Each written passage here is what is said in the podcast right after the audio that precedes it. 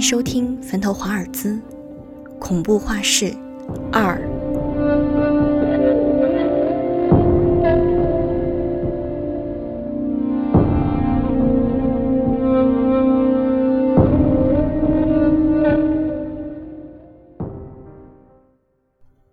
大学生活是丰富的，也是快乐的。但是当时谁也不会想到，那画室的重新开启会给我们带来如此可怕的回忆。开学不久，画室就经常发生怪事儿。首先是开学一个月的时候，画画用的石膏像会在一夜之间不翼而飞。接着三天后，这些石膏像竟会出现在艺术楼前的草坪上。画室所在楼的画室重开后就叫艺术楼。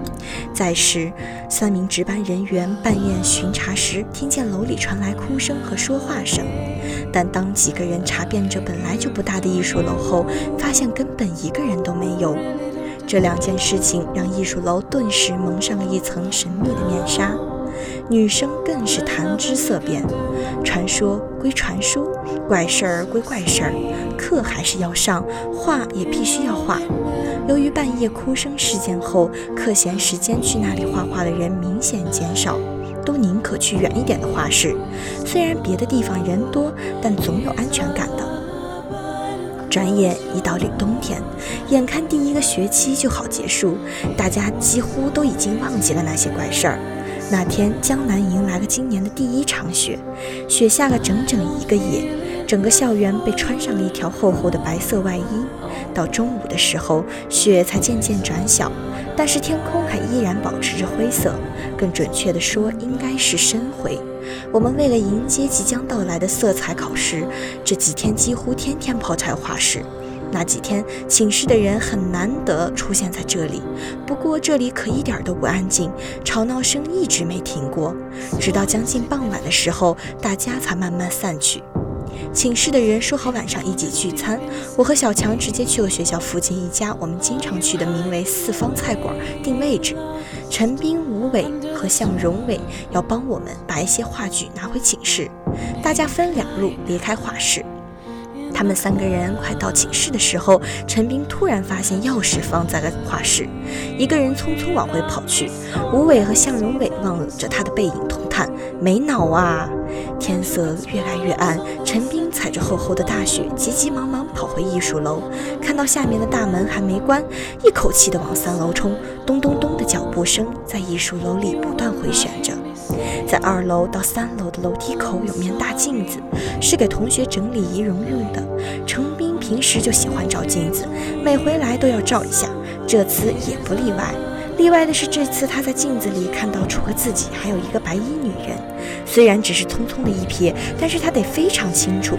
当他回头看时，却发现身后除了那些陈旧的楼梯台阶之外，什么都没有。陈斌脑子轰的一下。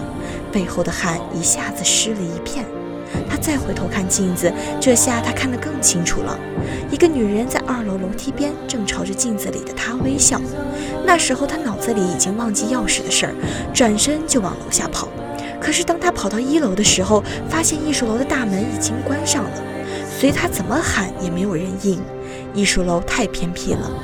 再说吴伟和向荣伟，他们到了寝室好一会儿都没见陈斌回来。打他手机却打不通，不禁让他们同时想起了以前艺术楼里发生过的怪事儿。他们决定回去找陈斌。那时候天色已经很昏暗了，能见度很低。当他们跑到艺术楼前，发现艺术楼的大门已经关上了。两个人大喊陈斌的名字，里面传回来的却只有他们两个的回声。向荣伟掏出手机，又一次拨打了陈斌的号码，嘟，这次通了。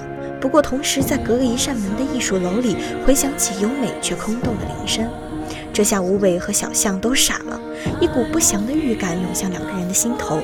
吴伟立刻意识到事情的严重性，小象先找门卫把门打开。小象知道也只能这样了。当两个人找来门卫的时候，门卫还呆了一下，因为还没到门关时间，没有人会去关门的啊。但觉得事情很奇怪，拿着钥匙叫了个同伴一起去了艺术楼。我和小强也已经通过电话知道了这件事情，并从饭店跑过来了。这样去艺术楼的人已经有六个了，门依然紧锁着。我们尝试叫陈斌的名字，里面却依然那么安静。当打他电话的时候，电话声又一次回响起来，哐啷，门被打开了。那一刹那，空气就和凝固了一样。那时候天已经全黑了，两个门卫也可以叫学校的保安，打开了灯。我们随着那电话铃声传来的方向找去，那是一楼的厕所。当我们走进那里的时候，我们被眼前的一幕惊呆了：新铺的地砖被什么东西从下往上顶开了。程斌和两只脚深深地陷在泥土里，一只手握着电话，另一个手握着拳头，身体后仰，眼睛还张得大大的，充满血丝，好像还在盯着什么看。他是被活活吓死的。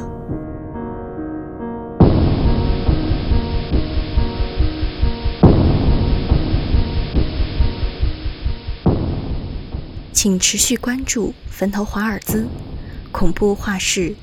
三。